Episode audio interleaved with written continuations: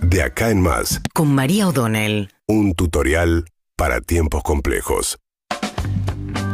Bueno, ayer se metió en la discusión de la campaña electoral el tema del Fondo Monetario Internacional. De, dos maneras. Una tuvo que ver con unas declaraciones que había hecho Patricia Bullrich, que creo que uno de los flancos más débiles de Patricia Bullrich como candidata, que sin embargo, digamos, en las encuestas hoy es una candidata muy competitiva porque eh, la oposición tiene altas chances en una situación económica como la actual de ganar eh, las próximas elecciones presidenciales y dentro de la interna con la reta, sobre todo por la fuerte adhesión que tiene Patricia Bullrich en el núcleo más duro del PRO, tiene muchas chances, es una candidata muy competitiva. Creo que uno de los puntos más flojos eh, que tiene Patricia Bullrich es todo el tema económico y la liviandad con la que habla de los temas económicos o lo errático que ha sido también sus posicionamientos respecto de qué hacer con el cepo, el dólar, si hay que salir rápido, despacio.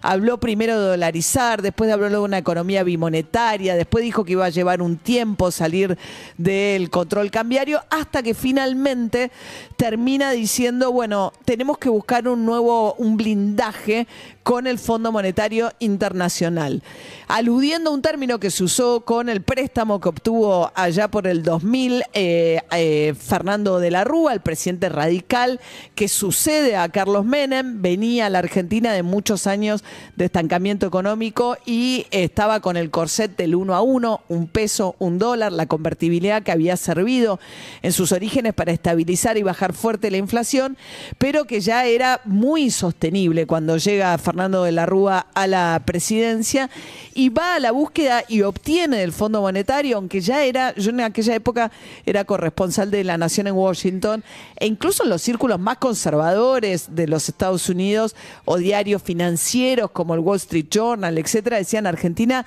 tiene que salir de la convertibilidad, es absolutamente insostenible.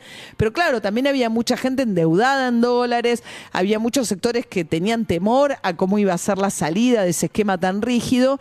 Y lo que pasó es que Argentina va y pide un blindaje que se le concede a De la Rúa como la posibilidad de, bueno, de tratar de hacer una salida ordenada. Bueno, 40 mil millones de dólares, la mitad de ese dinero era para re- refinanciar deudas anteriores.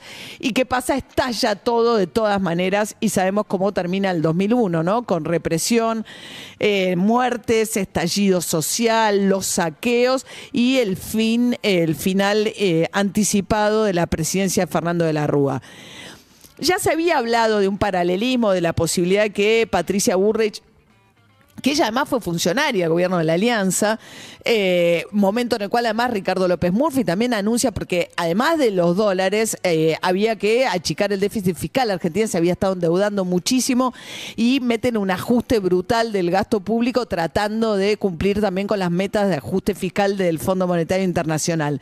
En aquel momento eh, se había hablado, decía, también de un paralelismo que había hecho Lilita Carrió con el 2001 y la posibilidad del regreso a aquellos tiempos si Patricia Burrich gana las elecciones.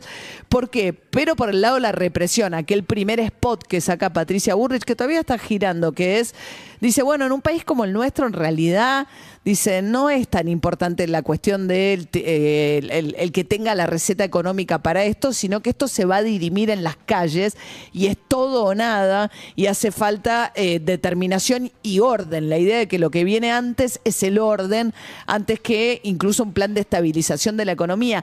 Ella se siente mucho más cómoda, Patricia Bullrich, hablando de temas que tienen que ver con seguridad. Ella fue ministra de Seguridad después de Macri, cuando habla de temas de economía. Con lo cual, habló del blindaje en aquel en- en referencia a decir, bueno, buscar un nuevo acuerdo con el fondo. Pero Argentina ya le debe al fondo eh, casi 50 mil millones de dólares, es el principal acreedor del fondo del mundo. Este nuevo acuerdo que tiene Argentina con el fondo, que se firmó después de mucha discusión interna con Martín Guzmán y Alberto Fernández, lo que hace es que este nuevo acuerdo le va dando a la Argentina, ahora no, pues está en el aire hasta que se apruebe la nueva revisión por parte del directorio, pero le va dando dinero para que Argentina tenga dinero para pagarle al fondo los vencimientos del acuerdo anterior que toma Macri. Entonces, en ese contexto, la discusión es, le salió a discutirle el propio Larreta a Patricia Burri diciendo que terminó muy mal el blindaje del 2001, ya le debemos 50 mil millones de dólares al Fondo Monetario, ¿qué sentido tiene seguir pidiéndole plata al Fondo Monetario? E incluso Javier Milei, que es el ultra ortodoxo, eh, salió a contestarle, dijo, el plan de Bullrich es aún peor, dijo, en la idea de volver a pedirle plata al fondo, un mega blindaje, que el de Fernando de la Rúa. Porque lo que buscaría, porque ella dice, ¿cómo hacemos para liberar el cepo? Bueno, necesitas achicar el déficit, pero sobre todo necesitas tener reservas en el Banco Central. Entonces vos decís, tranquilo, yo tengo la espalda suficiente para aguantar una corrida, pues tengo reservas en el Banco Central. Entonces, ¿qué es lo que pasó con Macri? Macri cuando anuncia que va al fondo, dice, bueno, esta plata es preventiva. Se estaban yendo la fuga de capitales porque veían que Argentina no iba a poder pagar, que había tomado deuda en dólares muy rápido. Y Macri dice, bueno, voy al fondo, pero es preventivo, no voy a usar toda esta plata. Y al final terminó con esa fuga, eh, esa fuga de capitales y corrida cambiaria que terminó con el gobierno de Macri como terminó. Bueno, entonces lo que dice ahora eh, Milei es, quiere volver a hacer lo mismo. Dice, es peor que el blindaje de la Rúa porque lo que quiere es endeudarse para sostener una corrida cambiaria. O sea, si vos abrís de golpe, además hay una demanda de dólares muy contenida y además hay un montón de deudas en dólares o de financiamiento de deudas o de compromisos en dólares que están que este gobierno empezó a patear a más de 60 días, 90 días, 120 días. Con esa demanda contenida, si vos soltás de un día para el otro, tenés el efecto de que os sube muchísimo el precio y además si llegás a traer dólares para decir yo aguanto, se te van a ir, que es un poco lo que le dijo Milei. Así que Patricia Burrich quedó ayer en el medio de toda esta discusión respecto de, y yo creo que lo que muestra es, digamos, por un lado ese discurso duro de decir el orden, la represión, que a algunos les preocupa y los asusta, y dice, no, no necesitamos eso, que es un poco lo que le dice la red y lo que le ha dicho incluso eh, Lilita Carrió, más allá del oficialismo que dicen quieren volver a la represión y la derecha brutal, etcétera. Pero más allá de eso, que a algunos les gusta la idea del orden y la represión, está la cuestión económica y aparecen cuando Patricia Burrich hace estas referencias, por un lado ideas muy cambiantes, muy oscilantes y además una cierta falta de consistencia en lo que propone hacer Patricia Burrich con la economía.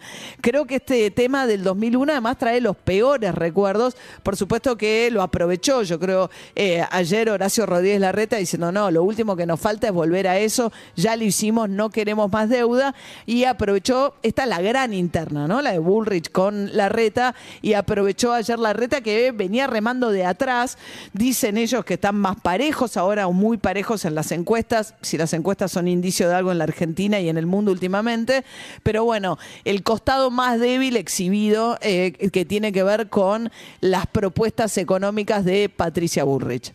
Urbana Play 1043